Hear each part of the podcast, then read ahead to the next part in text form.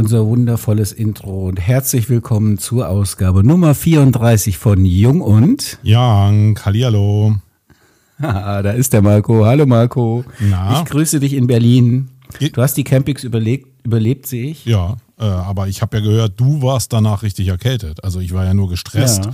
weil ich die ganzen positiven Bemerkungen lesen musste, ja. Äh, war da voll im Stress des Lesens, aber du warst ja noch richtig ausgenockt, gesundheitlich. Ja, ja, ich los, hatte, ich hatte ja schon die zwei Tage Moderation wirklich, hatte ich zu kämpfen. Bin ja abends auch immer ins Bett, habe keine, kaum Abendveranstaltungen gemacht, mal Karaoke, aber ansonsten gar nichts und hatte echt danach Grippe. Aber ich ziehe das durch, du kennst mich ja. Ja, ja, also die Hörer können ihn ja nicht sehen, aber er sieht aus wie das blühende Leben. Also So. könnte man fast annehmen, er hat Marco. simuliert. Marco, lass uns mal bitte zum Kern dieser Sendung kommen. Ich bin heute der Host und nicht der Horst. Genau, das heißt, Ja, ich halte die Klappe. Ich durfte die Sendung redaktionell vorbereiten und ich freue mich mega, mega, liebe Hörer. Und das ist die Ausgabe 34 und das ist eigentlich eine, die mich emotional am meisten berührt, muss ich sagen, weil ich bin so stolz, wirklich, dass ich diesen Gast heute begrüßen darf, denn das ist der liebe Christian Holzknecht. Ähm, ja, die Vita von ihm werden wir gleich drüber reden und warum äh, wir so eine emotionale Verbindung auch haben, glaube ich, oder hatten oder haben ja immer noch. Ähm, und was uns da so verbindet. Genau. Und deswegen würde ich erst mal sagen, herzliche Grüße nach. Wo bist du jetzt? In Wien oder wo bist du, lieber Tatsächlich. In Wien. Hallo und wunderschön, dass ich da sein darf. Vielen lieben Hallo. Dank für die Einladung. Hallo. Christian. Hallo Christian. Ja. Ja, Christian. Der Marco und ich haben vor ein paar Ausgaben mal über Schönheit gesprochen. Über Schönheit im Marketing. Marco hatte so ein bisschen die These, dass Schönheit alleine schon reicht, um eine größere Reichweite zu bekommen. Und das hat dann doch in den sozialen Medien so ein bisschen eine Diskussion entfacht. Die fand ich ganz spannend. Und ich habe mir immer vorgenommen, ich möchte da nochmal einen Deep Dive machen. Und wenn ich einen Deep Dive machen möchte zum Thema Schönheit, äußere Schönheit, innere Schönheit etc., dann gibt es keinen besseren Experten, den ich mir vorstellen könnte als du. Denn du hast eine sehr, sehr spezielle Vita. Ich habe verschiedene Artikel über dich gelesen, da stand drin vom Soldat zum Starfotograf, zum, keine Ahnung, ja, also da gibt es eine Entwicklung. Und genau, den Status würde ich gerne mal abfragen. Also ich würde dir gerne mal die Bühne geben, dich vorzustellen und mal so ein bisschen aus deinem Leben einfach erstmal zu erzählen. Vielen Dank. Und ich muss, deswegen habe ich gerade gelacht jetzt, ne, von zum, vom Soldaten zum Fotografen, von dies zu jedem. Und dann denke ich mir immer, naja, so ist es halt im Leben. Das geht halt von irgendwo nach irgendwo. Genau. Und so war es natürlich auch bei mir. Jetzt, ich versuche mich dann immer ein bisschen in die Lage zu versetzen, wenn mich noch nie jemand äh, äh, gehört oder kennengelernt hat. Wie erklärst du das dann am besten? Also ich bin Fotograf geworden aus völliger Begeisterung und Leidenschaft für die Menschen. Hab dann jedoch die, die, diesen herkömmlichen Werdegang eines Fotografens, eines Berufsfotografens, äh, mehr kläglich als schön gemacht, indem ich mich für Werbung, für äh, Mode, aber auch eben für Playboy und für allen möglichen äh, Auftraggeber in der Form missbrauchen lassen habe, dass ich immer dachte, ich muss tun, was die mir sagen, weil die zahlen das ja. Und habe dann immer mehr so eine Unzufriedenheit erzeugt in mir, dass eigentlich ich damit nicht diesem Urauftrag folge, nämlich an den Menschen äh, sein zu dürfen. Und das hat jetzt natürlich eine gewisse Zeitspanne gebraucht, bis ich dann irgendwann, eigentlich war es so, dass es so scheiße war, dass ich es nicht mehr machen wollte. Und dann habe ich mir erst die Frage gestellt, gibt's das eigentlich auch ohne Prostitution und sich verhuren für Geld? Und die Soldatengeschichte, die hat quasi parallel stattgefunden. Also ich war 20 Jahre lang in einer Form von Doppelleben, in dem ich mich in den Kriegen dieser Welt mit Waffe von der Fotografie erholt habe. Und den Satz mag ich mittlerweile. Früher hätte ich ihn abgestritten, ich hätte ihn gar nicht ausgesprochen, weil ich mich geschämt habe zu sagen, dass mir Krieg besser gefällt, wo das ganze Elend ist wie diese erste Welt, Los Angeles, Glamour-Fotografie, erfolgreich für Magazine arbeiten äh, und ich unzufrieden.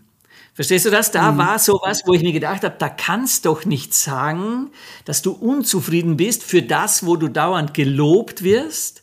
Und dann bin ich mal sechs Monate wieder von der Bildfläche verschwunden, habe die Kamera mit der Waffe umgetauscht und habe mich quasi erholt von der Fotografenwelt in den Dreckslöchern dieser Welt, wo Krieg stattgefunden hat. Und ich glaube, das war sehr, also das ist, was die Menschen so, äh, wenn sie das hören, am meisten inspirieren kann. Kann natürlich das Gegenteil auch sein, weil sie vielleicht erkennen, die Spanne von woher ich gekommen bin und wohin ich gegangen bin, aber auch berechtigterweise die Frage, was ist es denn, das dir am Krieg so gut gefallen hat und das du in der Fotografenwelt vermisst hast? Und darauf werden wir heute noch eingehen. Das hat sehr viel mit Wahrhaftigkeit zu tun gehabt. Mhm, cool.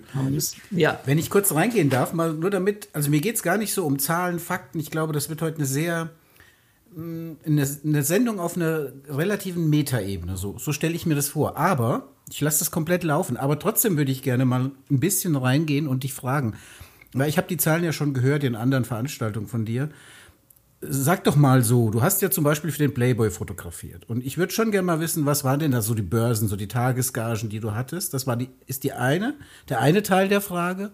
Und der zweite Teil der Frage ist, sag mal, was du konkret an der Front gemacht hast. Also hast du fotografiert, mhm. hast du wirklich gekämpft und wo warst du zum Beispiel? Mir geht es so ein bisschen mhm. darum, dass die Menschen an den an den Rundfunkgeräten, sage ich immer gerne, ja, mhm. dass die Menschen so ein bisschen Gefühl dafür bekommen, über was wir eigentlich wirklich reden. Ne? Mhm. Oh, also zur, die, die Hälfte dieser Fragen werde ich dir beantworten, die andere nicht.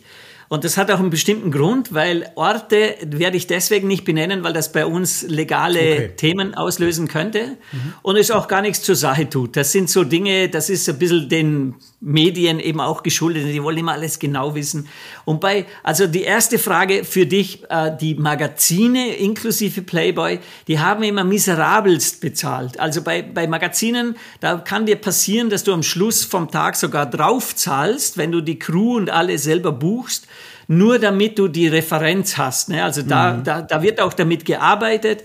Ich habe hier also Playboy dazu mal für eine äh, Promi-Geschichte, das war also quasi Cover und die ganze Innengeschichte waren 5000 Euro die Gage. Das waren aber dann oft äh, eine Woche lang Auftrag plus eben auch meine Crew, die ich daraus noch bezahlen müsste.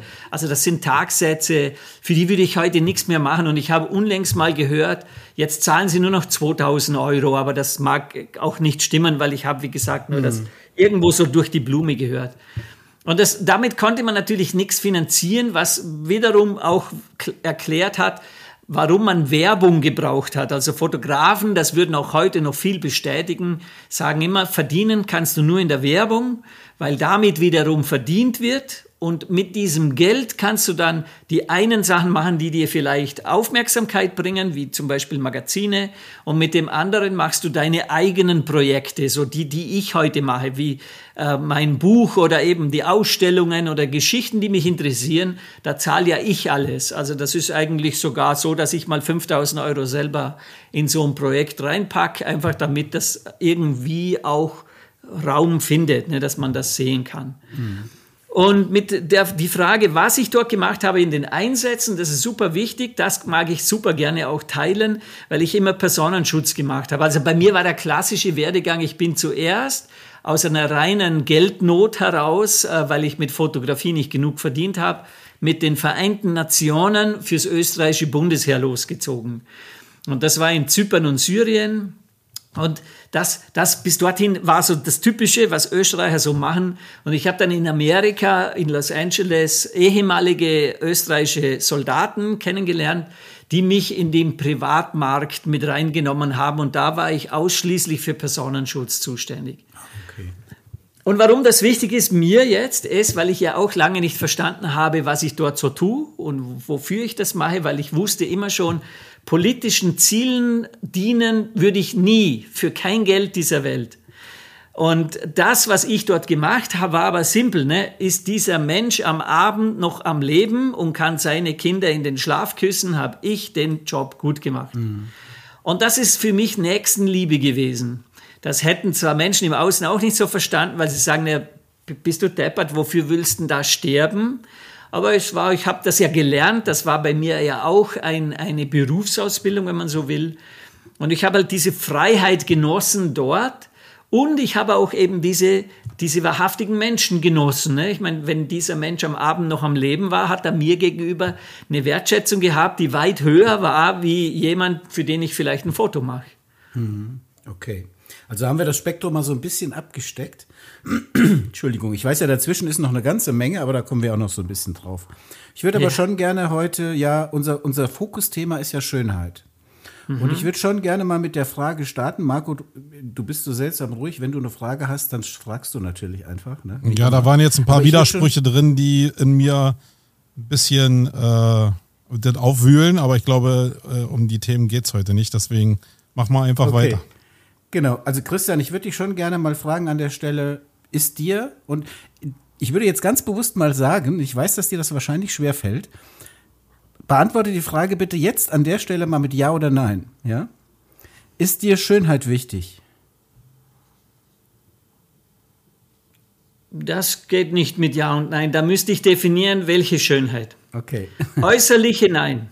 Okay, gut. Innere Ja.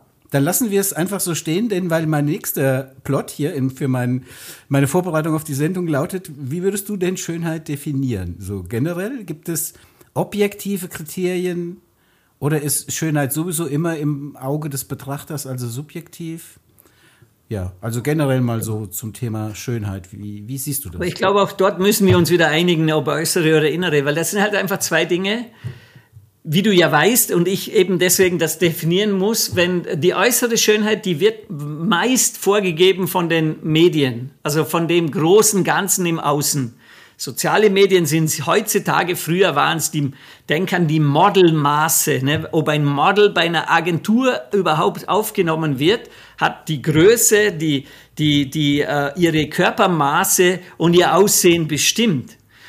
Und das sind äußere Sachen. Und die innere Schönheit ist etwas, wo die meisten Menschen gar nichts damit anfangen können. Die würden zwar schon sagen, na ja, aber ich hätte das gern oder ich würde mich gern schön fühlen im Inneren. Und der Unterschied ist aber deswegen so extrem groß, weil äußere Schönheit kannst du sehen und innere nur fühlen. Und wenn du sie fühlst, dann siehst du sie im Außen. So, und damit es noch ein bisschen komplizierter wird für den Kopf, wenn du die äußere Schönheit erzeugst, heißt das nicht, dass du sie auch fühlst. Mhm. Und das ist ziemlich scheiße für ganz viele Menschen, denn die geben zum Beispiel Milliarden Gelder aus für plastische Chirurgie, damit sie sich schön fühlen. Und das tun die nicht, was dem plastischen Chirurgen eh recht ist, weil da gehen sie dann wieder hin. Hm. Und das habe ich gelernt, das war mir völlig unklar, weil ich habe mir da früher natürlich nie großartige Gedanken gemacht, aber ich habe in Los Angeles eben den, den Aufstieg dieser Branche miterlebt und habe immer wieder erlebt, wie die immer wieder dorthin sind und habe mir gedacht, ja, haben die denn nie genug? Hm. Bis mir dann eben aufgefallen ist, nee, ist logisch, weil das Außen das Innen nicht erzeugen kann, jedoch das Innen das Außen immer erzeugt. Ne? Hm. Das ist ja so ein bisschen, also die Metapher, die ich mir mal gemerkt habe bei dir, war, dass du irgendwann mal so sinngemäß gesagt hast, ich habe wunderschöne Frauen fotografiert und dann musste ich irgendwie drei Stunden ausleuchten und nochmal fünf Stunden retuschieren und am Ende des Tages waren die irgendwie nie wirklich zufrieden. Also sie haben immer noch mhm. irgendeinen Makel gefunden.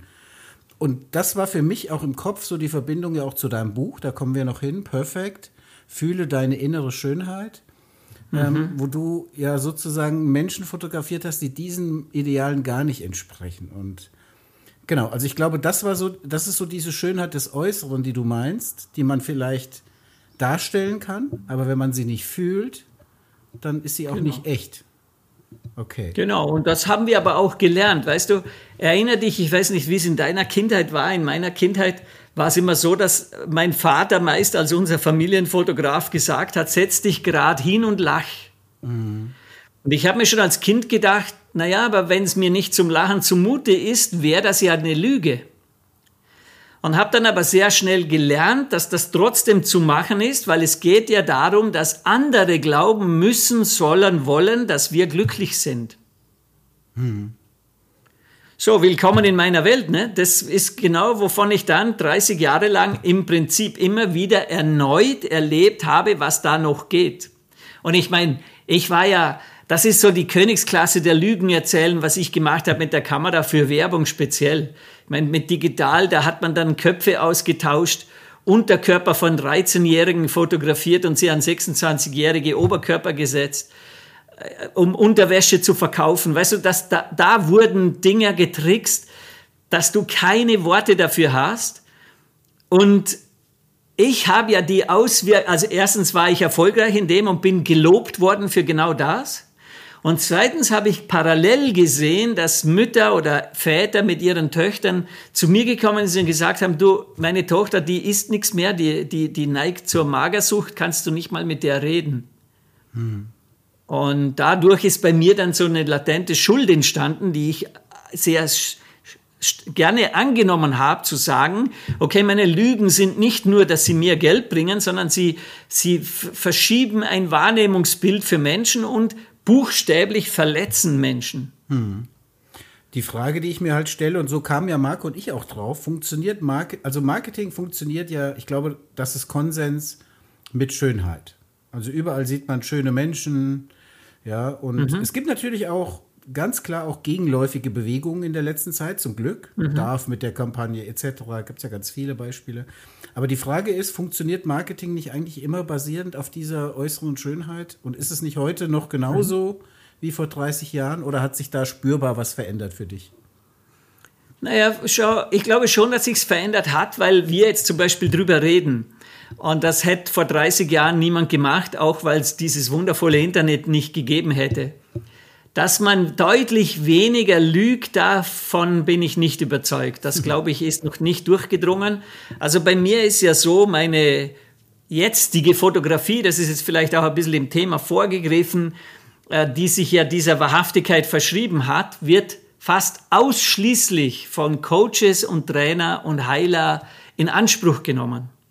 Keine Corporate World, kein Geschäftsführer, kein CEO, hm. der zu mir kommt und sage, ich möchte ein ehrliches Bild, der steht immer noch vor einem geliehenen Privatchat in einem Anzug, den er sonst nie trägt. Also diese Idee, dass wir was im Schein sein müssen, was wir wissen, dass wir nicht sind, ist noch stark vertreten. Hm. Also die Brücke, die ich da jetzt sehe zu Marco, und jetzt will ich ihn mal ein bisschen ins Gespräch mit reinholen, aber die Brücke ist ja tatsächlich, und er, er, du hast ja auch im Vorgespräch mitbekommen, er ist ja jemand, der auch gerne provoziert, auch mich gerne provoziert, so ein bisschen, immer liebevoll, ja, aber, aber ähm, er hat natürlich zum Beispiel jetzt wieder ein Projekt, also ich, ich, ich möchte mal, um damit du, lieber Christian, merkst, was Marco für ein Typ ist und auch die Leute außen, die jetzt, jetzt zuhören. Bin ich selber mal gespannt. Ich, ich glaube, die meisten kennen den. Aber der Marco ist so ein Typ, der hat ja jetzt die Campix gehabt. Das ist eine Veranstaltung, zwei Tage Online-Marketing-Messe, sind ein paar hundert Leute da in Berlin. Und der überlegt im Vorfeld, und er macht es dann auch, und er ist auch mutig genug, die Keynote zu machen mit einer mhm. sehr eingeschränkten Person, die, ich sag jetzt mal, ich weiß, die Saskia, Saskia hieß sie, ne? ja. Marco, oder? Genau, Saskia. Ja. Die Saskia würde da nichts gegen, genau, wird ja nichts gegen sagen. Eine sehr behinderte Person, sie ist äh, fast blind, auch hat noch verschiedene andere Einschränkungen gehabt, aber eine sehr nette mhm. Person. Und der Marco traut sich, das ist so einer, der traut sich, die für die Keynote auf die Bühne zu holen und da über Barrierefreiheit und sowas zu reden, ja. Und das würde mhm. in meiner Welt kein anderer machen. Also so ein Typ ist er, ja. Und deswegen, und jetzt kommt die Brücke zu dem, was du gesagt hast, finde ich es auch so toll, dass er im nächsten Jahr plant, eine Veranstaltung zu machen, so eine Art Konferenz. Ich weiß es selbst noch nicht, wahrscheinlich weiß er selber noch nicht genau was, naja. aber die nennt sich dann Purpose. Und da mhm. geht's mehr genau um diese, ich würde jetzt nicht sagen innere Schönheit, sondern um innere Werte, mhm. Werteverständnis und solche Dinge. Und Marco, vielleicht erklärst du noch mal kurz, ist das für dich auch irgendwie ein Teil innere Schönheit von diesem Purpose-Ding? Oder weil letzter Satz dazu, und dann darfst du wirklich mal, er war jetzt auf der ähm, OMR, Online Marketing Rockstars, ist ja diese Riesenveranstaltung in Hamburg. Da hat er mich für nächstes Jahr auch reingequatscht, da gehen wir zusammen hin.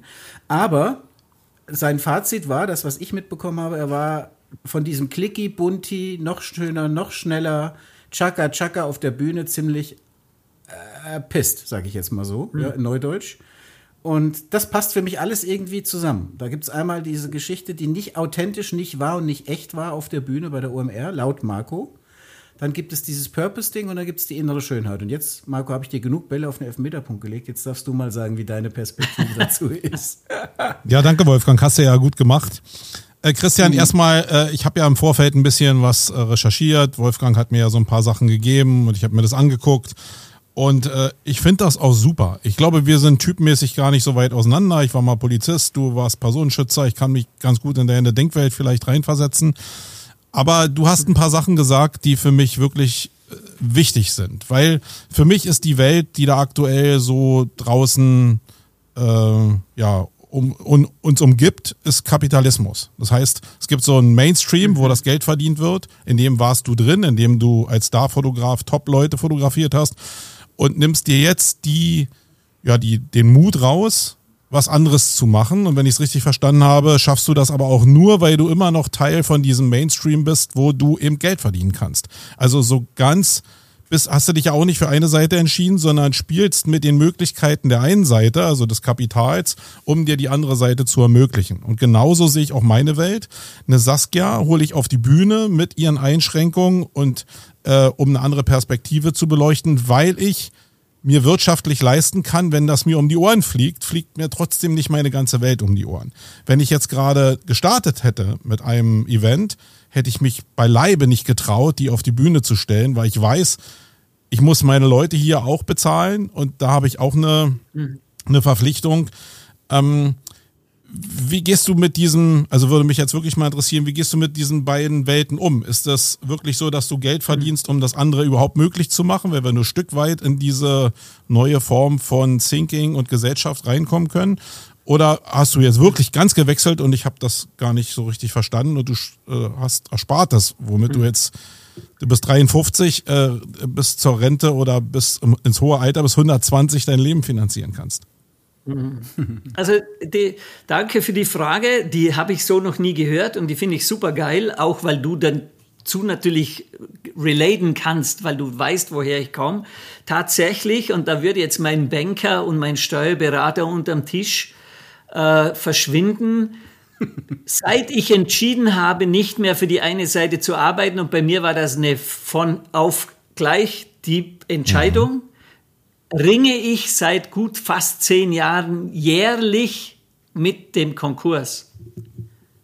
Und aber ist das cool? Das ist meine Antwort. Genau, aber ist das cool? Ich meine, du musst ja dein Leben irgendwie ja. ermöglichen. Das heißt, ist es nee. in dieser Gesellschaft ja. möglich, diese Wege so zu trennen? Schau, wenn du, ich habe dir die Antwort schon gegeben. Der Punkt ist, ich bin nicht mehr bereit, für die andere Seite zu arbeiten, so wie du geglaubt hast, dass ich es noch ja. tue. Wenn ich sage Trainer, Coaches und Heiler, das sind für mich die Menschen, die verstanden haben, dass wahrhaft, und du darfst ja nicht vergessen, ich mache ja schon ewig keine Werbung mehr, sondern nur noch People, die Menschen porträtieren. Da gibt's ja nicht die verlogene Variante und die zu 100% ehrliche, sondern was ich mache, ist Menschen zu helfen, dass sie eher näher, so 5% mal 10% näher zu sich kommen damit sie davon auch ein Bild haben, fotografiere ich das noch. Und das muss man sich anders vorstellen wie die kommerzielle Welt. Ne? Diese Sachen, die ich gemacht habe, mit eben Köpfe austauschen, Unterkörper austauschen, überhaupt Retusche. Ich, hab, ich hatte eine Firma, eine Retuschefirma in München, die ich wahrscheinlich vor sieben Jahren zum letzten Mal beauftragt habe. Und ich mache die Dinge, die ich weiß, dass sie mir dazu mal keine guten Gefühle gemacht haben, nicht mehr und mach dafür alles andere, was ich mir vorstellen kann. Das kann durchaus auch mal sein, dass ich einen Hilfsarbeiterjob mache, dass ich irgendwo aushelfe, dass ich irgendwas mache, um nicht mehr Lügen für Geld erzeugen muss. Und mir passt das gut, aber ich sage dir ganz ehrlich, ich würde es keinem empfehlen. Wofür, ne? Wenn du damit gut leben kannst, dass du noch beide Seiten bedienst, perfekt. Ich kann es nicht. Ich, ich habe da zu viel erlebt, von dem ich mich selber nicht mehr mochte, weil ich das gemacht habe. Und ehrlich gesagt, ich würde auch jetzt, weil ich merke gerade, das tut den Menschen da draußen nicht gut, was wir jetzt gerade besprochen haben. Und ich sage dir auch warum. Die, die jetzt zittrig sind, unschlüssig, soll ich mich jetzt für Wahrhaftigkeit entscheiden oder mich weiter prostituieren, werden mit den Aussagen von mir es eher nicht tun. Weil sie sagen, dann leide ich zehn Jahre wie der. Und das würde ich nie verbreiten wollen, weil klar ist, das ist mein Weg. Vielleicht ist das bei jedem anderen ganz anders. Und es gibt immer mehr Menschen, wie ihr beide ja auch, die sagen, lass uns mehr Ehrlichkeit, Wahrhaftigkeit, Liebe in diese Welt bringen, koste es, was es wolle. Aber äh, ich, ich muss noch mal fragen. An der also, Stelle. Äh, kann ich noch mal kurz, okay. Wolfgang? Also, natürlich, als ich natürlich. mir deine Bilder angeguckt habe und so, ich, ich finde das super, dass du das machst. Aber wenn du von Wahrhaftigkeit redest, dann, ähm, ich glaube, Julia Lau hieß dein Model da. Kann es sein? Habe ich mir das richtig gemerkt? Ähm, Wahrhaftigkeit wäre ja, die Menschen so abzubilden, wie sie sind. Dazu gehört ja nicht, dass sie eine Behinderung hat und du sie dann in schön in ihrer Behinderung abbildest, sondern dass Menschen auch abgebildet werden, ohne das schön zu machen, oder? Also Wahrhaftigkeit ist für mich zumindest nicht immer genau. noch schön machen mit meinen Makeln, weil dann bist du ja eigentlich noch in derselben Welt drin, die du vorher für Models gemacht hast, nee. nur eben jetzt mit Menschen mit Behinderung, oder? Das ist nur deine Definition ja, ja, ich von nur, Wahrhaftigkeit. Ich habe nur meine. Deswegen, das ist nicht meine. Das ist nicht meine. Wenn ich, was ich früher gemacht habe, ist etwas zu kreieren, was es gar nicht gibt. Die Julia gibt's. Ja. Und zwar genau so, wie sie da ist. Und wenn sie sich in der Form, wie sie da ist, schön anzieht, du hast ja auch ein T-Shirt an und sitzt nicht oben ohne hier. Wofür hast du das jetzt an? Ja, um dich zu schützen. Um dich zu schützen. Ja, mich vielleicht auch Verstehst vor deiner du? Reaktion, aber äh, also. Das meine ich. Ne? Wir tun ja die Dinge, aber die einen haben die Absicht, um zu lügen und im unidealsten Fall, um sich damit zu bereichern. Mhm. Und das glaube ich nicht, lieber Marco, dass du in irgendwas erkennen würdest zwischen mir und der Julia von dem, was ich mit ihr gemacht habe. Wolfgang, du musst übernehmen. Er hat lieber Marco gesagt. Ich, jetzt, äh, wir müssen beruhigen, glaube ich. Yeah. Nö, nö, du, ich bin für sowas immer offen. Nur schau, was du machst, ist, du polarisierst aus deiner Welt heraus. Und mit dem kann ich gut. Der Punkt ist aber, ich denke an die Menschen da draußen. Ich mag's, wenn ich mir die Zeit nehme, mit euch zu sprechen, dass was Wertvolles, Bereicherndes entsteht. Im Idealfall motivieren. Also, mein, also mein, meine Motivation ist nicht jetzt, dich irgendwie zu provozieren, sondern Menschen eine realistische Möglichkeit zu geben, vielleicht einen genau. Weg zu finden, wie sie aus ihrer Welt, sie leben ja, sie sind ja Teil der Gesellschaft, die so geformt ist, wie genau. du es beschrieben hast, denen einen Weg ra rauszugeben, realistischen Weg rauszugeben. Und deswegen ist, glaube ich, diese Form von bisschen ja, Provokation schon dazu da, um den richtigen Weg zu finden, nicht um dich zu provozieren. Deswegen. Vielleicht äh, moderiere ich ne, da jetzt mal an der Stelle rein. Nimm's nicht persönlich, bitte. Christian, Christian? Ich, ne, das, ich nehme es nie persönlich. Ich will nur Mehrwert schaffen. Das ja, ist alles. Ne? Du darfst deine Meinung haben, Marco, wie ich meine Natürlich. auch. Ja. Christian, ich kenne dich ja schon länger und ich weiß auch, dass das, was du sagst, was du den Menschen geben willst draußen und so weiter, völlig authentisch ist und echt. So, Punkt. Deswegen mag ich dich auch so. Und deswegen sage ich dir, das, was du gerade gesagt hast über deinen Weg, über deinen Steuerberater, über etc., finde ich total super. Und weißt du warum? Ich habe eine andere Perspektive da auf die Frage, wie kommt das bei den Menschen an? Ich glaube, dass das sehr wertstiftend ist für die Menschen und zwar deswegen, weil genau das ja keiner sagt. Das sagt ja sonst keiner. Kein Mensch setzt sich in einen Podcast, in eine Fernsehsendung, in whatever, ja, und sagt hier, Leute, ich, ich lebe meine innere Schönheit, ich lebe mein Leben, ich habe, mhm. mache Dinge, die ich möchte aber finanziell geht's mir damit scheiße. Ich sag's jetzt mal mhm. so, ja, so etwas provokant. Und wenn ich Menschen Perspektiven geben möchte und wenn ich sagen möchte, es gibt die Seite und die Seite, ja, dann gehört es dazu, auch mal zu sagen, okay, zu deiner Entscheidung darfst du im Hintergrund wissen, der Mainstream, andere Dinge schön zu polieren und die Apfel so lange zu polieren, bis er verkauft wird und viel Kohle zu verdienen, ist die eine Seite und die andere Seite ist vielleicht dein Leben zu leben, glücklich zu sein und vielleicht nicht so viel Geld zur Verfügung zu haben. Es muss ja auch nicht so sein. Also ich sehe das immer nicht als mhm. schwarz oder weiß an, sondern es gibt vielleicht Menschen, die sagen, du Christian, ich mache das ähnlich wie du und ich komme damit super gut rum. Ne? Das kann ja auch sein. Mhm. Also ich finde es überhaupt sein, ja. nicht schlimm und deswegen wollte ich dir die Perspektive mitgeben. Ich finde es total super dass mhm. wir mal über sowas reden, weil das auch zur Wahrhaftigkeit gehört, finde ich. Ne? Genau. Also, Deswegen, ich, ich, weißt du, da geniere ich mich auch nicht, das zu sagen, aber ich habe es in den Gesprächen mit den Leuten, ich mache ja Workshops und Vorträge und da ist es, da sind ganz viele immer bei den Zahlen verlierst du sie. Mhm. Die sagen, das ist wundervoll, das ist geil, ich liebe die Mission und alles super. Was, du verdienst nichts? Tschüss. Mhm. Aber es gehört ja so, zur Wahrheit. Und das stimmt, die Alternative wäre ja, so würden, die Alternative wäre ja, sie würden sozusagen folgen, bis sie selbst merken, okay, das ist aber ganz schön hart, mit der Einstellung mein Geld zu verdienen. Ne? Möglich. Das, das eine. Das andere ist, sie gehen von dem Weg ab. Alles ist der, ist ja nicht meine Welt. Das ist ja gar kein Problem, egal wie sie sich entscheiden. Schau, ich mache noch einen Bogen zu vorher. Mhm. Die Werbung. Der Marco hat es kurz angerissen mit dem, äh, wenn theoretisch, ne, wenn die Menschen die Sachen nicht mehr kaufen würden, die mit Fake-Werbung diesen Impuls erzeugt haben, wäre die Werbung sofort geändert. Sofort. Mhm. So, die Masse der Menschen kann das. Warum macht's die Masse der Menschen nicht? Weil sie nicht dieses Wissen haben, zu merken, wenn sie drauf reinfallen. Also auf die Werbung jetzt, ne? dieses hypnotische Sprachmuster, dieses ganze äh, Mangelgefühl, das den Menschen permanent erneut eingetrichtert wird, damit sie eben wieder erneut in eine Ich muss was tun kommen. Das war bei der plastischen Chirurgie in LA so und das ist bei uns so üblich in der Werbung, genauso der gleiche Motor mit den Menschen ist auch genau das Gleiche zu tun. Ne? Also die haben ja auch irgendwo die Verantwortung irgendwann zu übernehmen, wollen wir das weiter so haben. Nur ist Stand aus meiner Sicht in meiner Welt, und die ist nur so klein, ist, da ist noch nichts geschehen. Hm. Du hast vorher Dorf angesprochen und an der Stelle sage ich dir gleich, die, das war genau gleich nur ein Marketing-Gag. Die haben 1500 übergewichtige Frauen gecastet, um diese drei Finalen dann zu nehmen. 1497 haben sie gesagt, du bist nicht richtig. Hm.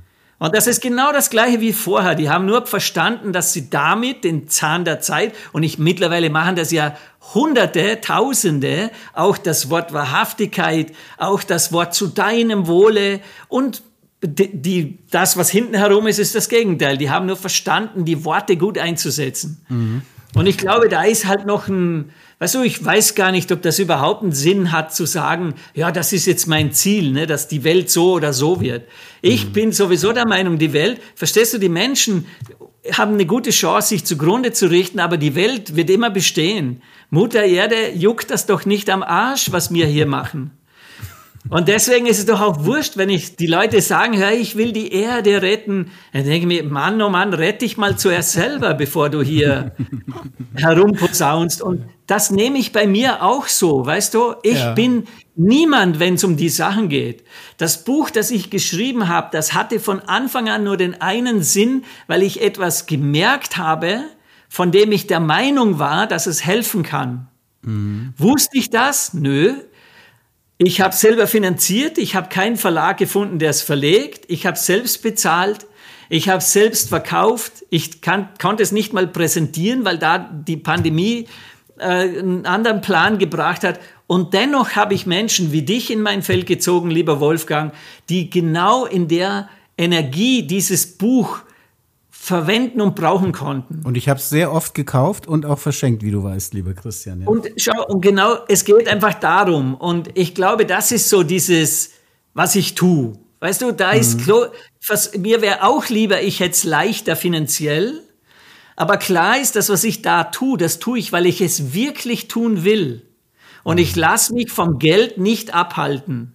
Und schon eben nicht von diesem, dass ich jetzt wieder was anderes tun würde, das könnte ich nie mehr machen. Mit der Kamera, das, was ich früher gemacht habe, dann lasse ich es fotografieren gänzlich sein. Also ich habe zwei Sachen dazu. Das eine, da nehme ich mir jetzt mal raus, was zu zitieren. Ich weiß nicht, ob du Adam Raw kennst. Schreibt sich R-O-A. Ist ein ja, ein Philosoph, ein Poet, ein amerikanischer Typ, ein bisschen crazy, aber sehr, sehr nice. Und der sagt, ich sage das jetzt mal in Englisch, der hat ein sehr geiles Zitat. Ein Poetry ist das, das ist ein Teil aus dem Poetry. Und das passt so zu dem, was du gesagt hast. Der sagt, the makeup they are selling to make you feel prettier is the same makeup you buy to stop feeling shittier about this lie they keep telling you that you are not enough. Und er geht dann weiter drauf ein, wir leben in einer Consumer Society. Du ja. musst kaufen, sagt er, buy this car, you get girls. Buy this bra, you get boys und so, ne? Also ist ganz witzig. Ja. Ist ein super cooles äh, Poetry. Aber was cool, ich noch mal sagen wollte jetzt ähm, dazu ist, ich habe noch eine Frage, die da anschließt und dann gehen wir mal zu deinem Buch rüber, ne? Ähm, mhm. Ähm, und das ist auch, geht, geht auch an dich, Marco. Ich habe heute Morgen was im Radio gehört bei der Fahrt in die Agentur, da habe ich echt gedacht, mich haut's vom Hocker, ja. Mhm. Und zwar war die eigentliche Frage, die ich stellen wollte, war, wie verändert jetzt die Digitalisierung und die sozialen Medien? Habt ihr ein Gefühl dafür? Und wenn ja, wie verändert das dieses Verständnis von Schönheit? Ich meine, wo das hingeht, die Antwort habe ich eine, eine Vorahnung. Und jetzt kommt die Info, die ich heute Morgen im Radio gehört habe. Da wurde gesagt, Laut einer aktuellen Studie, ich glaube, es war Bertelsmann, ich könnte es für die Shownotes auch nochmal raussuchen, das war im Hessischen Rundfunk die Nachricht. Jugendliche verbringen aktuell durchschnittlich 64 Stunden pro Woche in sozialen Medien. Das sind im Schnitt, ich glaube, sieben bis acht Stunden oder acht bis neun Stunden am Tag in dieser wow. Welt. So, und spürt ihr beide das? Spürt, spürt man das, dass das, das die Wahrnehmung von Schönheit noch verändert? Marco, du zuerst. also ich glaube, das ist die größte Macht, die wir zurzeit haben irgendwie. Also Christian und ich, ich glaube, wir ticken gar nicht so unterschiedlich da irgendwie, auch wenn wir eine andere Herangehensweise haben. Aber ich, ich, ich muss aber schon für mich realisieren, dass es da draußen Wahrheiten gibt. Und eine Wahrheit mhm. ist zum Beispiel, ich mache eine Konferenz mit 700 Leuten und traue mich da was. Und auf der, im gleichen Moment oder einen Monat vorher findet eine OMR mit 70.000 Menschen statt, die genau in diesem Mainstream mhm. drin sind. Und ähm, mhm. das ist ja eine Wahrheit, genauso wie Instagram. Instagram ist voll mit künstlicher Schönheit, was Christian meint. Und die, die Jungs und Mädels, die sitzen da neun Stunden und konsumieren ja genau das. Also da entstehen ja die mhm. Schönheitsideale auch durch die Konzerne mhm. gefördert und so. Das heißt, ich kann mich ja dem gar nicht verschließen. Also bei mir ist, also in mir kommt eher die Frage auf, Christian ist ein super Fotograf. Warum kann oder wie kann ich Christian jetzt benutzen, um eine andere Botschaft in diese Welt reinzutragen mit den Mitteln, die er hat, die er zweifelsohne hat. Er ist ja ein super Fotograf. Aber für mich hört sich das jetzt Definitiv. so an, als ob das eine oder das andere so ist. Aber ich würde lieber, um in, in seiner Logik zu sprechen, mit den Waffen, die Waffen, die er mit der Kamera hat, ja, also eine friedliche Waffe dazu nutzen, um mhm. vielleicht einen anderen Spirit in die Gesellschaft zu bekommen und nicht das so zu trennen. Aber vielleicht ist das auch schon längst so, weil das mit der Julia ist ja eigentlich die Richtung. Da war eine, eine provokante Frage. Aber das würde ich gerne nutzen, weil ich glaube, dass es ja ein sehr großes Feld von Menschen gibt, die genauso denken wie Christian. Also ist ja diese Purpose-Diskussion, was brauchen wir als Menschen denn eigentlich? Ist die Wahrhaftigkeit nicht das, was unseren Arsch rettet? Ich bin genauso bei Christian. Die Erde, die interessiert sich für uns einen Scheißdreck.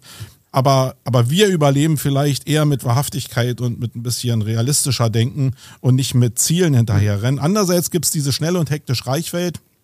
Christian, die wirst du ja auch kennen von Coaches, die immer nur Reichtum und in vier Wochen zur ersten Million verkaufen. Und die funktionieren ja super. Das ist ja auch eine Wahrheit. Mhm. Aber man kann sich auf der anderen Seite auch positionieren und ich glaube, für die Zukunft wird zumindest in Deutschland dieser Bereich größer werden. Äh, aber nur in Deutschland, wirklich. Also in Amerika, guckt ihr an, die Wahlen sind in einem Jahr, äh, da kriegen wir wieder eine ganz andere Realität. Aber ja, mhm. also das ist meine Christian Position. geht übrigens, äh, Marco, das, ich weiß nicht, ob du das weißt, Christian geht im Herbst zurück in die USA, ne? Ja, um äh, Trump zu verhindern, hoffe ich. mit, mit entsprechenden Fotoshootings, die äh, ihn verhindern. Hm. Nee, also auch das, lieber Wolfgang, ist noch nicht so ganz ah, okay. sicher da, da, bin ich noch offen, ja, weil bis dorthin ist noch viel Zeit und ich schaue mir schon auch sehr genau das an, wohin ich gehe mit meiner Fähigkeit. Die, die Idee ist entstanden, weil ich mich mal, ich habe mir mal überlegt, bin ich nicht eigentlich an dem Ort, wo es schon am leichtesten ist mit meinem Tun und gäbe es da nicht welche, wo ich sage, da ist mein Tun am meisten gefragt, aber ich am wenigsten. Also da, wo es am schwersten ist. Und das ist für mich LA, weil da habe ich gesehen, wie groß dieses, diese Wahrnehmung von sich selbst und was da noch zu tun ist. Ne? Mhm. Zwei Sachen. Lieber Marco, zuerst zu dir, da ist mir jetzt ein wertvoller Gedanke gekommen. Danke dafür. Weil das mit Julia und mit dem sich herrichten, das darf man durchaus mal in Frage stellen. Was mir aufgefallen ist in meinem Leben, das, damit meine ich jetzt die gesamte fotografische Zeit, man kann Make-up benutzen, um sich zu verkleiden und eine Maske malen. Und man kann Make-up benutzen, um einen in sich ruhenden, liebevollen, liebenden Geist noch schöner zu machen. Was übrigens, und das klingt ein bisschen komisch am Anfang, plastische Chirurgie auch könnte. Das heißt, wenn diese Ärzte sich nur die Mühe machen würden, einen in sich ruhenden, liebevollen, mit sich wertvoll umgehenden Menschen zu, herzunehmen als Patienten, dann könnten sie dem ja auch helfen. Denk an die Unfallopfer, die durch plastische Chirurgie was Wundervolles erfahren. Und das ist für mich das, was zählt. Wenn ich diese Menschen spüre und Julia hat einen Vorteil, wenn man so will, vielen anderen gegenüber, die ich im Buch auch fotografiert habe, sie ist so auf die Welt gekommen. Menschen, die so auf die Welt gekommen sind, haben eine viel höhere Akzeptanz von diesen Umständen, weil sie sagen, ich verstehe eigentlich die Frage nicht, es ist ja immer so gewesen. Und im Fall von Julia war es sogar so, beim Fotoshooting war sie ja 16 oder 17, sie war 16, wo sie sich bei mir gemeldet hat, hat sie gesagt, Gott hat sich schon was dabei gedacht, wenn er mich so auf diese Welt schickt. Und sie ist eine Botschafterin und sie ist eine, für mich ein Erdengel. Also diese Frau kann ich wirklich nur immer wieder bestaunen und einfach wieder wertschätzend auch wahrnehmen, weil sie alles möglich macht, was ihr alle versprochen haben, dass sie nie schaffen wird. Ne, du wirst nie tanzen können. Jetzt ist sie in einer Tanzgruppe und macht Aufführungen auf der Bühne. Sie ist im, als Model tätig, sie ist in der Modebranche tätig und das ist alles ihr Wunschtraum. Sie hat viel mehr Träume erfüllt in ihrem jungen Leben schon, wie die viele Erwachsene, die ich kenne, die immer wieder eingeknickt sind, weil jemand gesagt hat, das geht nicht. Ne? Und darum geht's mir. Das heißt, was du angesprochen hast, ist mir zu viel im Außen. Und dabei vergisst du völlig, was diese Frau für eine Herzensbotschaft mit sich trägt, nur durch ihr Sein. Ist ja bei der nicht bewusst erzeugt, ne? sie erzählt einfach, wie es ist. Und deswegen ist das so schön. Ich würde noch gerne eins noch mal reflektieren, nur um das in, als, als ich das Video oder das Interview gesehen habe, habe ich, und das jetzt wie ein Coming Out, fühle ich mich jetzt auch beschissen bei, aber ich habe das Video von euch beiden gesehen und sie hat eine sehr hohe Stimmlage gehabt. Ja. Und ich wusste irgendwie, da ist, da ist irgendwas. Irgendwie, also ist ja dieses, dieses Ding von Normalität in meinem Kopf, ist nicht normal, ist gleich entstanden. Äh, ist vielleicht peinlich, muss ich mich für schämen, aber ist so gewesen. Nee, und naja, aber ich fühle mich, äh, fühlt sich jetzt irgendwie auch wieder schlecht an. Aber dann war aber so, ich habe es dann recherchiert und habe dann genau das gemerkt oder auch ergründet, was du jetzt gerade sagst.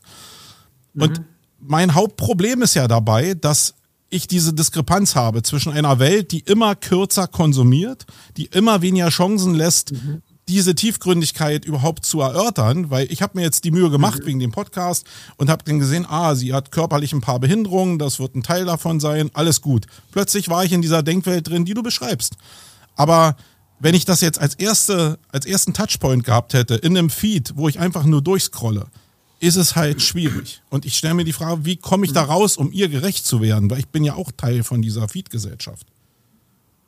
Indem du die Bewertungen aufhörst. Aber wie, wenn ich doch Gesellschaft, also wie, wie viele andere, ich bin ja da nicht alleine, sondern diese Reaktion von. Das macht's nicht besser. Nee, nee, aber, aber ich will ja einen Weg rausfinden und ich glaube, ich bin ja jetzt keiner, der sagt, oh, böse, sondern ich will ja einen Weg rausfinden und trotzdem bin ich ja irgendwie sozialisiert.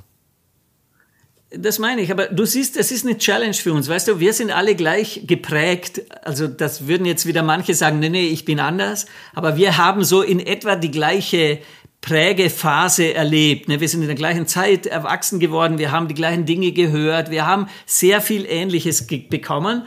Und da ist natürlich eines dabei, das ist übrigens auch dann eine gute Überleitung zu meinem Buch, das Tun, mich hat das sehr interessiert. Was machen denn die Menschen, die sich selber permanent immer bemängeln, die sich nie gut genug sind, nie schön genug sind? Und da ist es mir dann irgendwann einfach klar geworden, das eigentliche Tun ist Vergleichen. Und das lernen wir in Kindes, Kindesalter an, es zu tun. Und spätestens in der Schule wird es noch deutlicher, weil da werden wir sogar für dieses Vergleichbare benotet. Mhm. Sprich, Schrägstrich bestraft, wenn der Vergleich nicht gut ausfällt. Ne? Und wenn du schau, wenn Julia aus ihrer Sicht, die kann das gar nicht, die sieht ja auch, dass sie anders ist wie die anderen, aber sie vergleicht sich mhm. nicht. Denn sie sieht sich als etwas Einzigartiges und erkennt darin diese eigentliche, man, im Spirituellen würde man sagen, den Seelenauftrag.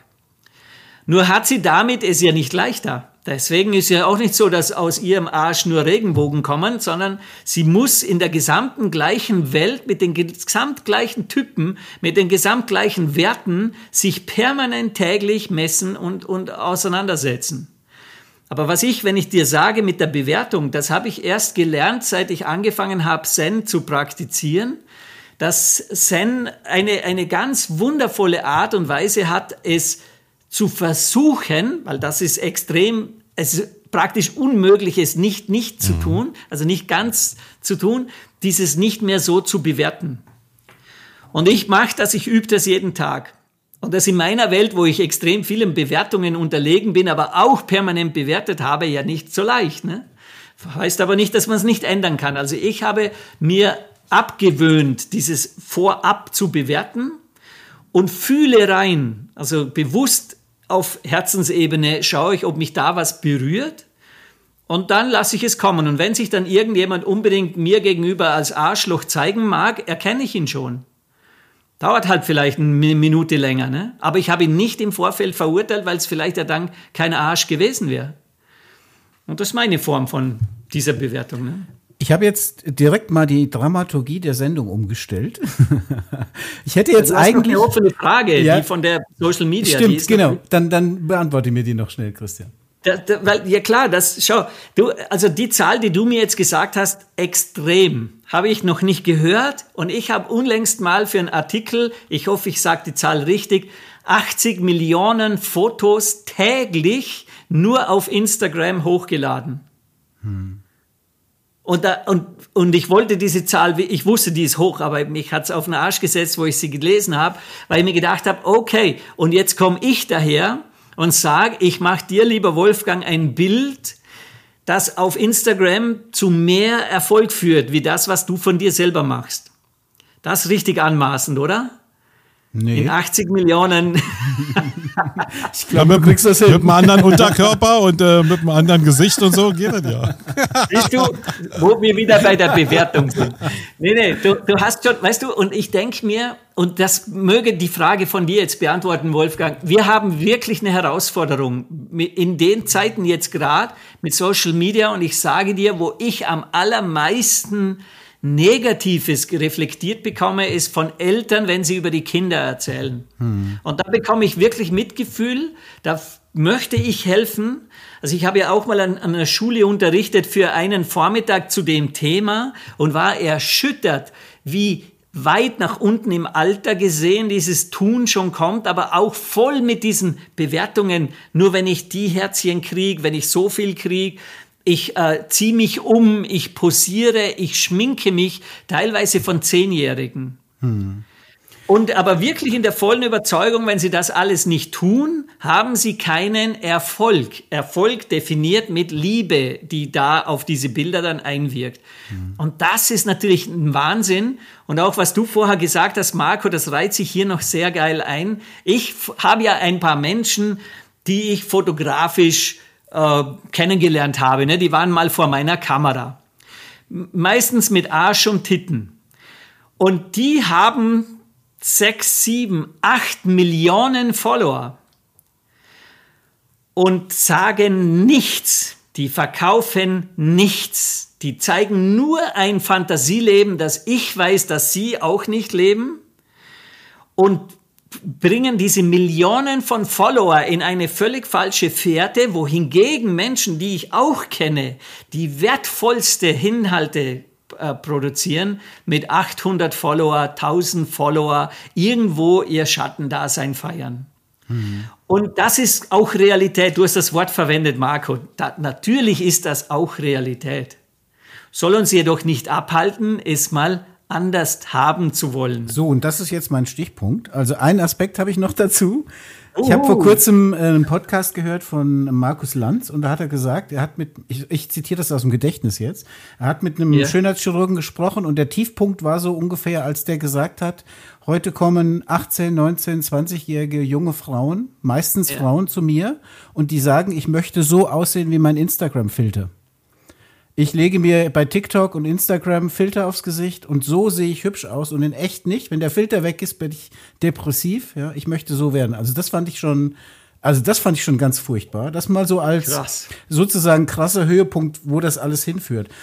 Ich Mhm. habe deswegen die Dramaturgie der Sendung ein bisschen umgestrickt jetzt, weil ich eigentlich jetzt auf dein Buch kommen wollte. Aber ich möchte, weil wir ja den Leser, den, den Lesern sage ich schon, den Hörern auch so ein bisschen Hilfe geben möchten. Ich möchte nicht immer nur so Mhm. im Universum so Fragen stehen lassen, sondern auch einen Lösungsansatz. Mhm. Habe ich jetzt die ganze Zeit, während ihr zwei geredet habt, überlegt, was ist denn jetzt eigentlich die Lösung? Ja, also ich meine, wir haben einen Konsens darüber, dass es eigentlich erstrebenswert wäre, mehr Wahrhaftigkeit, mehr Ehrlichkeit, mehr echte Fotos, mehr echte Schönheit zu zeigen. Wir haben auch einen Konsens darüber, dass die Schönheit, Arsch und Titten, ich wiederhole jetzt, zitiere jetzt dich an der Stelle, besser performt. Hast du eben gerade noch mal eindrucksvoll auch mit Zahlen belegt. So, was ist denn jetzt die Lösung? Und meine Frage war, oder mein Gedanke, mein Impuls, als ihr zwei gesprochen habt, war, dass ich gedacht habe, gibt es nicht vielleicht schon viele solcher Menschen wie uns? Und ich sage jetzt mal, ich würde mich nie mit dir in eine Verbindung bringen, äh, da an der Stelle, Christian, weil ich weiß, dass du es wirklich konsequent lebst und ich eigentlich auch eher dieser Mainstream-Typ bin. Wenn wir Prospekte für Kunden machen oder irgendwas in der Agentur, muss es schön sein. So, klassisch schön.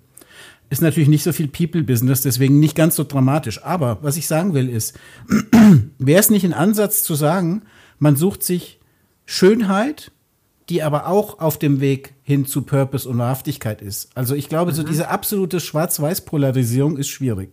Aber zu sagen, Menschen, es gibt bestimmt viele Menschen, mir fällt jetzt einfach spontan gerade ein Iris Berben und solche Schauspieler, die, die auch immer dafür standen, sehr natürlich zu sein oder auch heute noch stehen. Solche Menschen sich zu holen und sagen, wir nutzen die Reichweite von denen, um solche Werte zu transportieren und vielleicht alle gemeinsam uns ein Stück und auch kleine Schritte zu akzeptieren, ein Stück weit in die Richtung zu bewegen. Also das wäre so meine Frage, sollte man nicht Schönheit und Fame und Reichweite nutzen, um zu sagen, okay, wir fördern damit eben genau diese anderen Werte. Das wäre doch Ich finde, in, in deiner Frage, wenn das überhaupt eine Frage war, Ist die da Antwort. stecken schon die ganzen Antworten drinnen. Sorry. Also ich, ich sehe das genau gleich wie du, Wolfgang. Und äh, klar, wir, wir- die Welt, wir dürfen die Welt so, wie sie ist, A, einfach mal annehmen, B, wenn wir sie nicht mehr zu stark bewerten, anfangen zu nützen. Soziale Medien hat auch wahnsinnig viele Vorteile. Nur es darf eben genützt werden. Und mit nützen meine ich auch, also bei mir, ich merke das ganz klassisch, bei meinen Vorträgen zum Beispiel, da sitzen nur Eltern. Da sitzen die Kinder nicht. Das mag jetzt dem geschuldet sein, dass ich die Kinder nicht anspreche, also im direkten Sinne jetzt, die habe ich gar nicht in meinem Netzwerk und vielleicht wäre es auch zu unattraktiv, weißt du, dass ich die überhaupt dorthin bekomme. Aber die Eltern, die sind sehr stark daran interessiert zu erfahren, zu hören, zu mal, mal sich inspirieren zu lassen, was gäb's denn noch? Weil sie haben so ein bisschen die Machtlosigkeit, ne, dass sie sagen, gegen die sozialen Medien haben wir keine Chance. Und ich sage dir, die sozialen Medien sind die Chance, weil da sind die Kinder schon.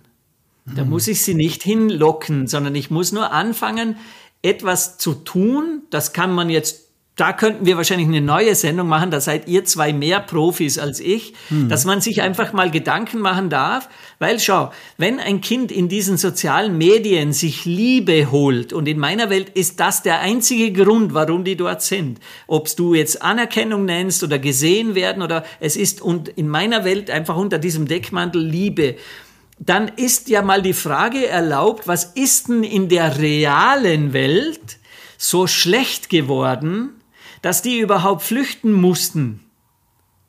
Und was können wir in der realen Welt vielleicht jetzt sofort ändern, dass vielleicht das eine oder andere Kind freiwillig wieder aus diesen sozialen Welten aus diesen Fake-Welten wieder in die reale kommt?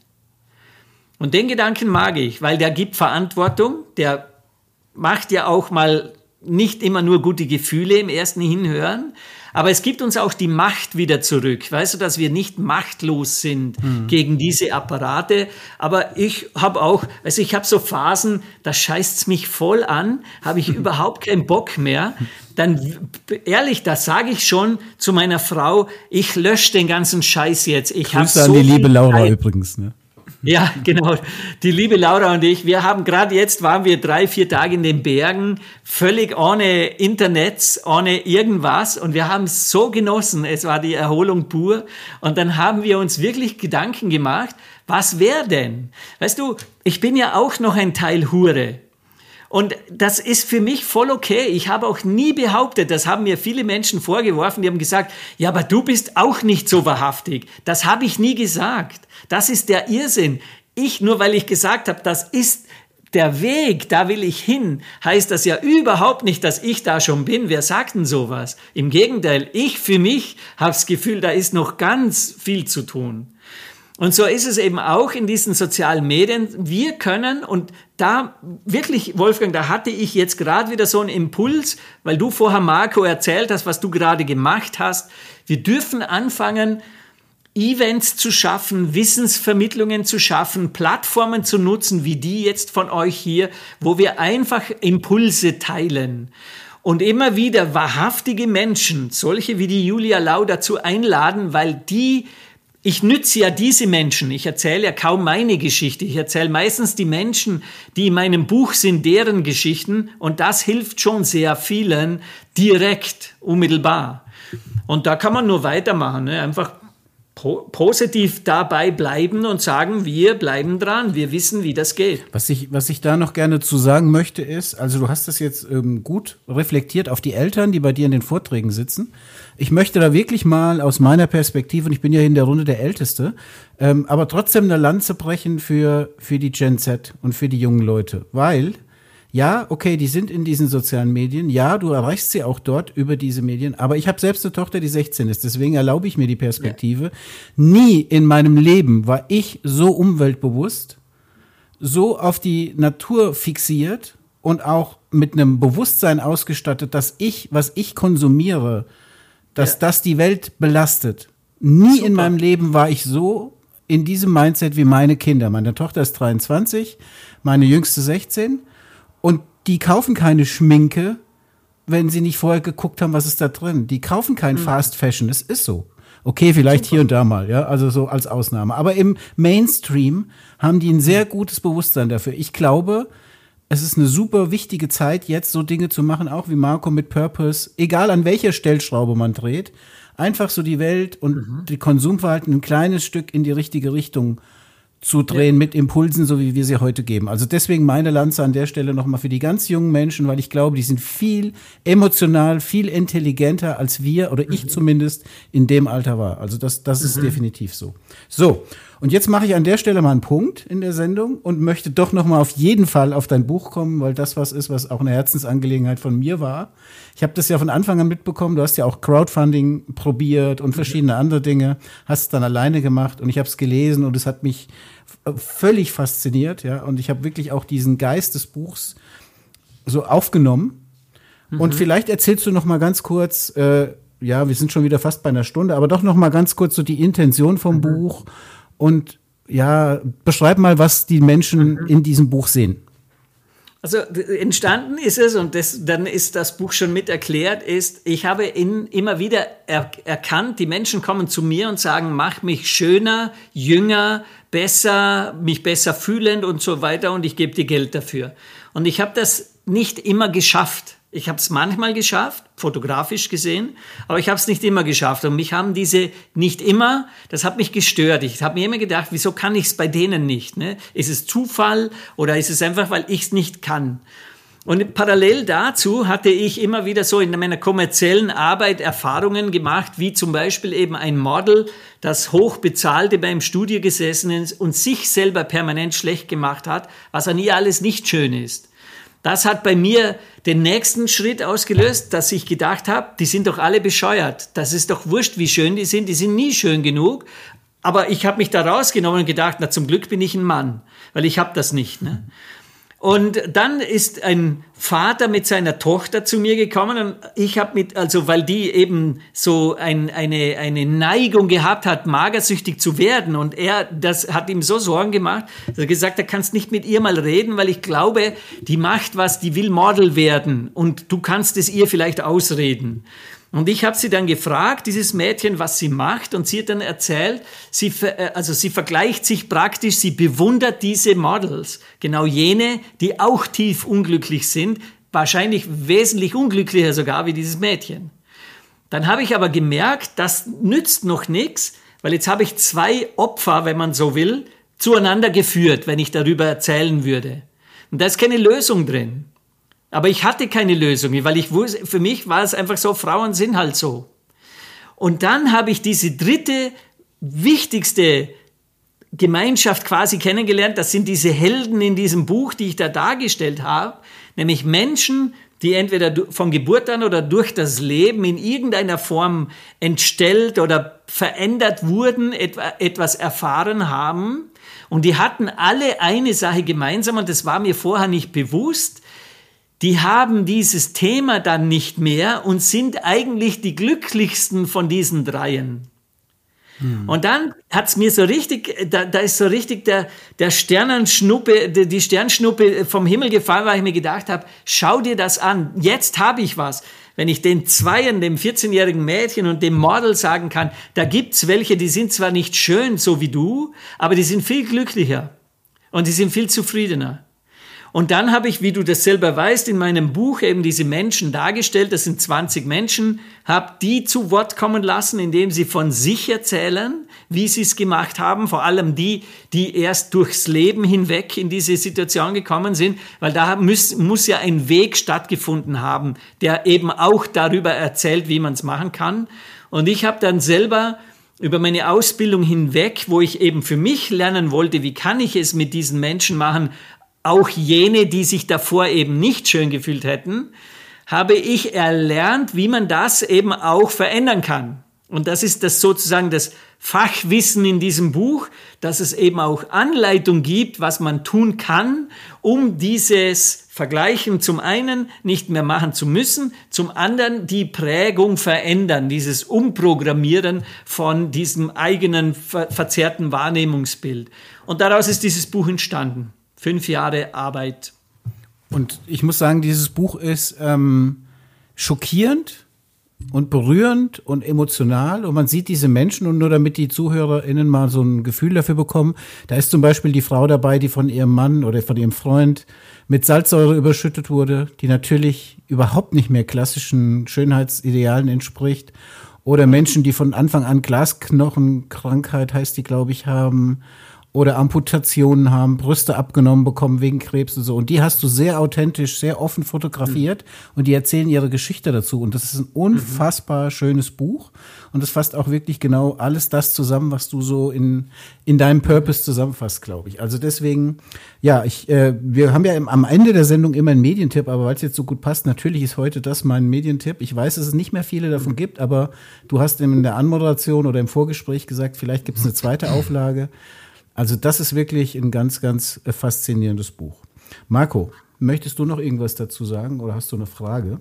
Nee, also mir geht es jetzt so ein bisschen wie nach der OMR, muss ich sagen. Ähm, ich, ich naja, aber im positiven Sinne. Also die OMR hat mich, hat meinen Kopf zerlegt so ein bisschen und schafft Bewusstsein für bestimmte Felder und genauso ist es jetzt mit dem Gespräch mit Christian auch gewesen.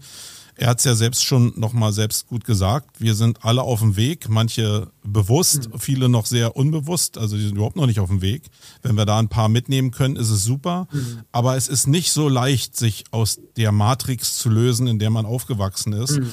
Und deswegen war das jetzt äh, Podcast für mich sowieso ein super Lernmittel. Und jetzt der Erstkontakt hier zu Christian war, hat wirklich meinen Kopf erstmal so wieder ein bisschen zerlegt und ich muss mal gucken, was ich daraus mache. Aber mhm. das ist ja die Magie, sich bewusst zu machen. Da, genau, das ist, glaube ich, der Weg. Eine Tür ja, mehr glaube, zu genau sehen, ob ich da durchgehe ja. durch die Tür. Das ist ja meine Entscheidung. Aber ich habe die Tür vorher nicht gesehen. Und die hat Christian mir jetzt mhm. gezeigt. Und das ist die Magie des Lebens, glaube ich, und äh, was zu verändern. Und auch das, was du gesagt hast, Wolfgang, diese neue Generation von Kindern, also sind auch nicht alle, ich würde jetzt nicht alle in den Generationen jetzt so einstufen, Natürlich. wie du das beschrieben hast, mhm. aber da passiert schon was. Ich bin bestimmt mhm. nicht die Generation, die jetzt den Fleischkonsum noch äh, nachhaltig beeinflusst, weil da bin ich einfach, ich glaube, das ist wie, wie Drogenentzug für mich oder Zucker. Aber die neue Generation, die schafft das schon ganz gut. Für die ist das bewusst mhm. und die wachsen damit auf. Und das geht vielleicht nicht so schnell, wie wir uns das erhoffen. Aber genau so ist aber Evolution eigentlich. Und ich glaube, da können wir schon mhm. dankbar sein, dass wir das hingekriegt haben. Also ich bin sehr dankbar, jetzt Christian heute mal hier kennengelernt zu haben, auch wenn das so ein bisschen ähm, ja, kontrovers wirkte. Aber ich glaube, das, das muss es auch, äh, damit sich so mhm. mein Gehirn und vielleicht das Gehirn anderer eben so auflöst, damit sich neu sortieren kann mit den Informationen. Das ist nicht auf Knopfdruck einfach da. Da gibt es auch keinen Kurs für, sondern da muss man sich bewusst für die Stunde hier entscheiden und darüber auch nochmal nachdenken. Da, da liegt ja die Magie eigentlich jetzt nach dem Podcast, sich nochmal hinzusetzen und zu sagen, mhm. puh, was hat der Christian eigentlich da gesagt und warum und wie passt das alles zusammen und wie passt mein Leben da rein? Mhm. Und dafür äh, herzlichen Dank, mhm. Christian. Also ich finde auch, ich finde auch, erstens ist eine Kontroverse per se nichts Negatives, finde ich, sondern sie erweitert deine Perspektive. Das hast mhm. du sehr schön gesagt mit dem Bild, du gehst durch die Tür oder nicht, aber du musst sie erst mal sehen wenn du sie hm. nicht siehst, ja. Genau. Und das zweite ist auch, ich glaube, deswegen, ich wusste, dass dieser Podcast ganz speziell wird und ich finde, ich hoffe, dass wir ein paar Zuhörer bekommen und dass ein paar Menschen einfach über die Themen nachdenken. Dann haben wir, glaube ich, schon mhm. viel erreicht. Und das ist auch, glaube ich, das, was diese Initiative fördern kann, dieses hin zu mehr Purpose, hin zu mehr Selbstliebe, hin zu mehr Achtsamkeit, hin zu ähm, vielleicht gar nicht weniger, also weg von Konsum oder so. Es muss nicht mhm. schwarz oder weiß sein. Man kann konsumieren und trotzdem achtsam sein und vielleicht mhm. alles nur in kleinen Schritten verändern. Aber genau dieser Weg, den wir besprochen haben hier, den finde ich total wichtig. Und Ehrlichkeit, und ne? Weil ein Teil von diesem Podcast war jetzt, dass Christian ehrlich war und ich ehrlich war.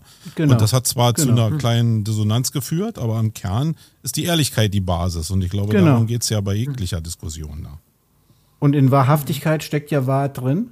Es geht immer ein bisschen auch um Wahrheit. Und wenn ich hier mhm. mich in den Podcast setze und erzähle den Menschen, ja, ich bin da finanziell genauso erfolgreich wie so und so, ist es nicht wahr, ja. Und die Wahrhaftigkeit mhm. ist eben, Perspektiven auszutauschen und zu überlegen, wie können wir gemeinsam das alles ein bisschen besser machen, so.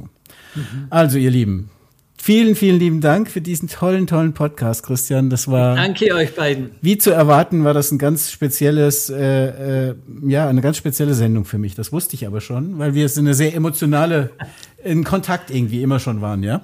Immer nochmal, schon, ja. nochmal für mich. Wir haben ja immer am Ende der Sendung so einen Medientipp. Ich habe meinen ja schon gesagt. Normalerweise kommen natürlich immer zuerst die Gäste dran, aber weil wir eben drüber geredet haben, das Perfect Buch von Christian bleibt einfach am Ball, liebe Zuhörer und Zuhörerinnen Schaut mal, ob ihr es noch irgendwo bekommt. Ansonsten wird es eine zweite Auflage geben. Ich kann es wirklich, wirklich jedem empfehlen. Mhm. Und dann würde ich dich Christian bitten, ob du auch einen Medientipp hast für uns. Ich, ich hatte einen am Anfang, aber den kann, kann ich jetzt nicht mehr sagen, weil der passt überhaupt nicht dazu. Und deswegen, ich ziehe meinen Joker und gebe keinen Medientipp an. Okay, das darfst du sehr gerne. Ich freue mich, ja. wenn alle schon in diesem Gespräch sehr viel mitnehmen durften. Hätt, Danke von Herzen euch beiden. Du hättest natürlich, du bist einfach zu bescheiden, du hättest natürlich sagen können, ich schließe mich deinem Tipp an für das Buch. Ja, aber der ist ja schon da. Und und ich, ich lege Wert darauf, eben, es wird eine Zweitauflage geben. Ich hätte mir gewünscht, dass es ein Verlag übernimmt, aber die sind da nicht scharf drauf. Für etwas, was es schon gegeben hat, habe ich jetzt gelernt. Deswegen, ich mache die Zweitauflage auch wieder selber. Aber vielleicht finden wir ja über den Podcast jemanden, der jemanden kennt, der genau. einen Verlag hat oder sonst was. Immer lustig bei uns melden, bei Marco, bei mir oder direkt bei Christian. Da Super stellen wir schön. gerne den Kontakt her, ja. Siehst du. so, Marco. Medientipp? Ja. Okay, also ähm, ich habe schon so eine ähnliche Sache schon mal gemacht ähm, und jetzt passt es einfach zu der Sendung. Für mich ist einfach wichtig, dass ich so eine Sache wie jetzt unser Gespräch nochmal reflektieren kann. Und bei aller, also bei aller äh, Fanciness von Digitalisierung bin ich ein Fan von ganz normalen Papierformaten. Ja, also ein weißes Blatt Papier und ich halte jetzt hier gerade die Field Notes hoch, äh, sind so kleine Hefte, die äh, als Produkt sehr gut funktionieren, weil die mal nachempfunden worden sind für, ähm, für die GIs, die äh, nach Deutschland einmarschiert sind. Die hatten das so als Nachrichtenheft in ihren äh, Brusttaschen drin. Aber egal welches Blatt Papier du hast, sich einfach jetzt hinzusetzen und mal einfach mit einem weißen Blatt Papier auf, genau, Wolfgang hat das ja auch schon vollgekritzelt, er zeigt mir das gerade, sich hinzusetzen und ich nicht digital, sondern bei jeder wirklich, Sendung Notizen. Und wirklich in Schrift nochmal sich bewusst zu machen, was gerade passiert ist. Das hat für mich totale Magie. Deswegen ist mein Medientipp einfach Minimalismus in Papier. äh, ist, glaube ich, am Ende sogar nachhaltiger, als wenn wir über Digitalisierung reden. Ähm, weil so, eine, so ein Papier kann man mehrmals benutzen und auch wieder recyceln, während ähm, digital auch nur Dreck in, den Himmel bläst, ja, was ich so lerne. Deswegen, das ist mein Medientipp, schreibe, minimalistisch. Ja, sehr cool, vielen Dank dafür. Ich schreibe ja ähm, sehr intensiv Achtsamkeitsbücher, habe ja selbst auch eins rausgebracht vor kurzem, wie der ein oder andere weiß, heißt Deine Zeit und ähm, kleiner, kleiner Sales Pitch. Aber was ich eigentlich sagen wollte, ist, es ist total spannend, Achtsamkeitsbücher zu schreiben und dann selber nachzugucken, was habe ich vor ein, zwei oder drei Jahren geschrieben. Wahnsinns Zeitreise. Und übrigens führt es auch dazu, dass du ein Stück weit dankbarer wirst. Denn ich habe ja vor drei Jahren den schweren Unfall gehabt und lese jetzt, was es mir dann ein Jahr nachher ging und zwei Jahre nachher ging und weiß, wo ich jetzt bin. Und wenn ich jetzt hadere mit der Situation, dann weiß ich, es hätte auch schlimmer sein können. Also auch das noch so ein Achtsamkeits- oder, oder ein Medientipp von mir. Gut. Wundervoll. Lieber Christian, ich danke dir ganz herzlich. Ich hoffe, es kommt bald mal dazu, dass wir uns persönlich austauschen. Das wäre super schön. Und ich bin aber auch das Gefühl, das kommt noch. Und wenn ich zu dir in die USA kommen muss. Ansonsten grüßt die liebe Laura. Wir sind ja auch digital zumindest befreundet. Und Marco, auch ja. dir vielen Dank. Du warst heute seltsam melancholisch und ruhig, aber ich habe das dir angesehen, dass es in dir richtig So gut arbeitet. kennst du mich schon langsam, ja? Ich kenne ihn mittlerweile schon eine ganze, äh, ganze Ecke und ich sehe ihm genau an, ob er desinteressiert ist oder ob die Synapsen glühen und die haben heute sowas. Nee, nee, das war schon ein Thema, ja. hat mich richtig abgeholt. Ähm, ja, sehr schön. War schon und sehr das finde ich auch total gut und Letzter Satz, dann beende ich die Sendung für heute. Ich würde mir wünschen, dass wir vielleicht irgendwie anschließen mit einem Deep Dive, dass wir mal eine Live-Veranstaltung machen, vielleicht auf der Purpose über sowas reden. Super Oder gerne, von Herzen gerne. Ja, also dass wir einfach das Ding ein bisschen ins Rollen bringen, weil ich glaube, das ist der richtige Weg. So. Das glaube ich auch. Bin ich immer mit dabei, habe ich immer sehr viel Freude damit. Supi. Dann sage ich herzlichen Dank und dann würde ich sagen, Marco, fahr mal das Endjingle ab. Tschüssi. Tschüssi. Tschüss.